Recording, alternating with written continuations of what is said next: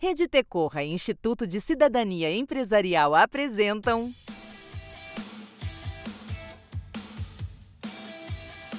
PQPs Perguntas e questionamentos sobre projetos socioambientais. Uma conversa aberta com quem trabalha com projetos no campo de desenvolvimento socioambiental. Bom dia, boa tarde, boa noite, seja muito bem-vinda, seja muito bem-vindo para a nossa conversa de hoje na jornada PQPs, perguntas e questionamentos sobre projetos socioambientais. Eu sou o Márcio Pires, falando pela Rede Tecorra, e esta conversa é parte de uma série de papos com quem atua na gestão de projetos socioambientais no Brasil em 2020. Vamos juntos, mergulhando nas vivências de quem faz acontecer o campo de desenvolvimento socioambiental. E hoje nós vamos conversar com a Samile Germana, da Abra Arquitetura, que é um negócio social que atua no Recife Recife e na sua região metropolitana, com focos nas classes C e D e com o objetivo de melhorar as condições de moradia das famílias de baixa renda, tendo acompanhamento técnico desde a concepção dos projetos até a entrega da obra. Samiri, tudo bom com você? Oi, Márcio, tudo bem? Bom dia. Bom dia. Como é que vai as coisas por aí? Tudo tranquilo. Me conta é, uma amor. coisa. Você mencionou no material da Abra, que você encaminhou para a gente, que os maiores desafios que vocês enfrentam hoje são relacionados à gestão dos colaboradores da empresa. Então, conta para a gente como que é a estrutura de vocês e quem que são as partes interessadas e os parceiros que se relacionam com a Abra. Nós somos um negócio, né, que, é, como você falou, atuamos lá é, em Recife, região metropolitana. Hoje, a gente, nossa equipe é enxuta, é, nós somos cinco mulheres no negócio, né, na empresa, empresa, e aí a gente precisa saber determinar as atividades é, certinhas para cada um, para que ninguém se sobrecarregue dentro da empresa, né? E aí a gente tem esse desafio, porque como a gente é uma empresa nova, a gente está se estruturando ainda, a gente precisa juntas entender como funciona, saber a responsabilidade de cada uma, né? A cabeça sendo a cabeça de cada um, de cada setor, porque a gente sabe que muitas atividades se misturam, muitas horas as atividades se misturam e tem essa interdependência, mas gente, ainda assim a gente precisa saber, a gente precisa estar atenta para não sobrecarregar a outra e saber tomar decisões importantes, né? Saber quando tomar as decisões para que os processos andem e as coisas rodem. Essa é uma das, das dificuldades que a gente ainda encontra por tá, estar se estruturando ainda. Como que é a gestão dessa equipe interna de vocês? A gente separa as atividades, tem os setores, né? A gente faz reuniões periódicas, mas aí a gente tem, é, no, no caso, a parte de obra que fica com Tati, ela que gere, ela compra material, ela monta a equipe. Aí tem a parte comercial que fica com a Eline, que é minha sócia. Todo relacionamento com o cliente, de proposta, de entender necessidades, fica com ela. E temos duas, Nanda e Mari, que fica mais com a parte de, de projetos. No caso, Nanda fica encabeçando essa parte de otimizar os, os projetos e elaboração e, e, saber ferramentas que ajudem a gente a diminuir o tempo do processo. Né? E Mari fica dando esse suporte, pesquisando materiais e trazendo novidades, junto com Nanda em projetos.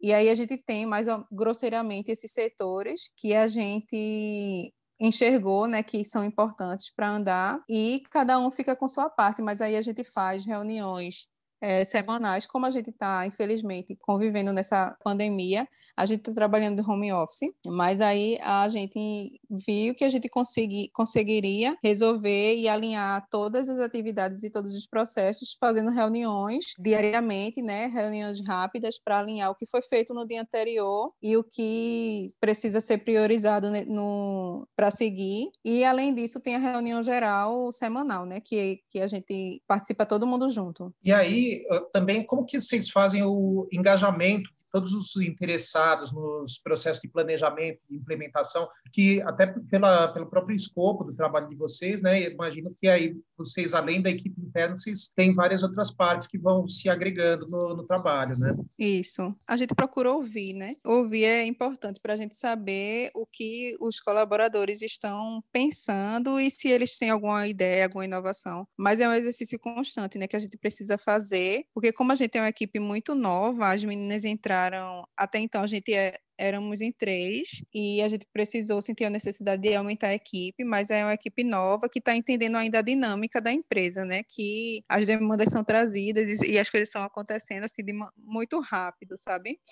E aí, é, quando a gente traz, a gente que está à frente né, da empresa, é, no caso eu e a Aline, a gente traz essas atividades e essas demandas para a equipe toda, a gente meio que predetermina as atividades e os processos como a gente enxerga. Mas a, a, depois que a gente faz isso, a gente precisa ouvir é, do outro lado, né, quem realmente vai executar. No caso das meninas, a gente procura sugar isso delas, assim, como é que vocês enxergam, né? Como, vocês acham que dessa maneira é, que a gente está sendo mais eficiente, dessa maneira os processos vão fluir mais, é, vocês estão, estão confortáveis, então eu acho que o ouvir do outro lado de quem vai, vai executar é muito importante e traz esse engajamento, né? Empodera mais, acredito. Era até isso que eu ia te perguntar, como que é esse processo de delegar as tarefas e responsabilidades dentro da equipe. É, acho que você já deu uma bela pincelada, mas uh, vocês vão usando só essas ferramentas, essas reuniões ágeis, né, de, de conversar rapidamente todo dia. Vocês têm algum tipo de ferramenta interna também? Como é que vocês fazem essa delegação de tarefas? É, a gente delega primeiro, a gente procura enxergar o perfil da pessoa e a afinidade que ela tem com, com a atividade, né? Eu acho que isso é importante também, porque mesmo que a gente saiba que as habilidades são desenvolvidas, mas a, é, a, as coisas fluem mais quando você está tipo, fazendo o que gosta e se identifica. E, e, fica até mais fácil de você buscar ferramentas e, e maneiras de, de trabalhar melhor é, os processos, né, de otimizar o tempo e tal. E sobre as ferramentas, hoje a gente utiliza muito é, plata, as plataformas né, para fazer reuniões, como o Meet e Zoom, para a gente fazer é, essas reuniões rápidas e esses sprints de 15 minutos, 10 minutos, independente, assim, não, não chamando a equipe toda, mas, ah, eu preciso conversar com Nanda sobre determinada coisa, vamos reunir rapidinho aqui e tal, não sei o quê. Aí a gente faz essas reuniões rápidas, é, independentes e, e a geral com todo mundo, né? Uma vez na semana. É, sobre as, a, alguns é, algumas ferramentas que a gente usa, a gente usa muito o Trello, o Pipefy, para a gente saber é, onde está cada atividade, né? E saber o que tem que priorizar, os prazos, né? Para saber acompanhar os prazos e o que está faltando, o relacionamento com o cliente, até o WhatsApp mesmo, né? É o relacionamento com o cliente que a gente tem. A gente cria grupos com o cliente para ele entender saber o status do, do projeto, do processo, alguma coisa da obra. E aí a gente consegue resolver rapidinho por meio do WhatsApp. E aí o nosso podcast que faz parte da jornada PQPs tem hoje a conversa com a Samile Germana, da Abra Arquitetura. E aí, Samile, na jornada a gente sempre associa os casos das organizações participantes com os conceitos de gestão de projetos. E aí tudo que você está contando, falando sobre é, comunicação, eu já estou pensando aqui sobre gestão de conflitos também, né?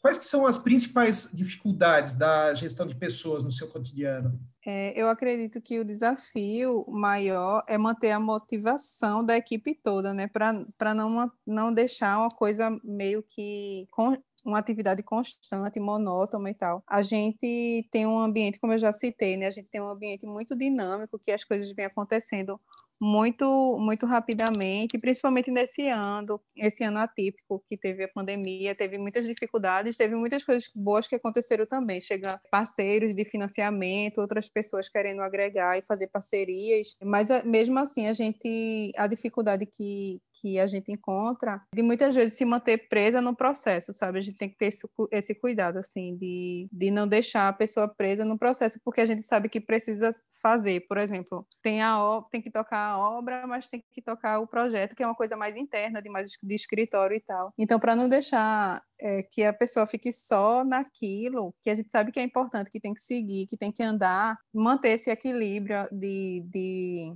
de uma dinamicidade dentro da equipe é um dos desafios, né? Para que a pessoa se mantenha engajado e motivado no propósito, sabe? E para terminar, a gente sempre inverte a posição da pessoa entrevistada aqui na jornada PQPs. Se você pudesse pedir ajuda em um desafio específico do seu trabalho para as pessoas da nossa audiência, pergunta que você faria para elas. Eu acho que para mim, um dos desafios que mais pega assim é como e quando eu preciso aumentar a equipe para que as coisas fluam sem sacrificar, sem deixar a empresa saudável, sabe? Financeiramente, digamos assim. A necessidade, você saber o ponto certo de aumentar a equipe, sabendo que as coisas vão fluir, vão melhorar e tal. É uma das, das coisas que eu tenho muita dificuldade de, de entender e perceber o momento certo. E, o, e outra coisa é o equilíbrio entre a tomada de decisão sendo colaborativa e a tomada de decisão sendo dos gestores, sabe?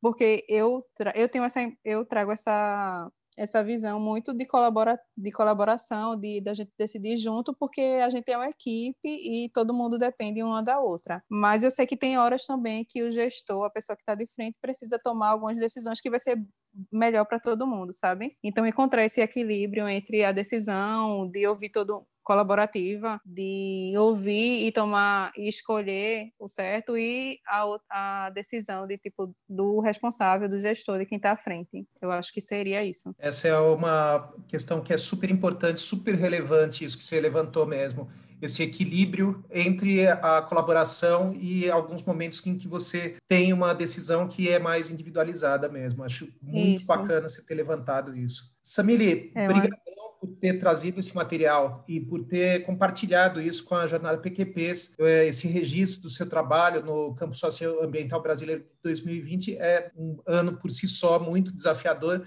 e o teu testemunho foi bem interessante. Eu que agradeço, Márcio. Obrigado pela, pelo convite. Espero ter contribuído de alguma forma. Espero encontrar respostas também, né?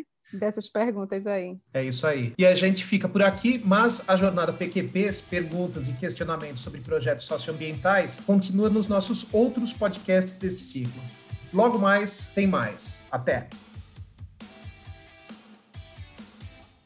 Você ouviu PQPs perguntas e questionamentos sobre projetos socioambientais. Uma conversa aberta com quem trabalha com projetos no campo de desenvolvimento socioambiental. Parceiros operacionais: Alpa e Ponte a Ponte. Apoio financeiro: Instituto de Cidadania Empresarial. Realização: Rede Tecorra.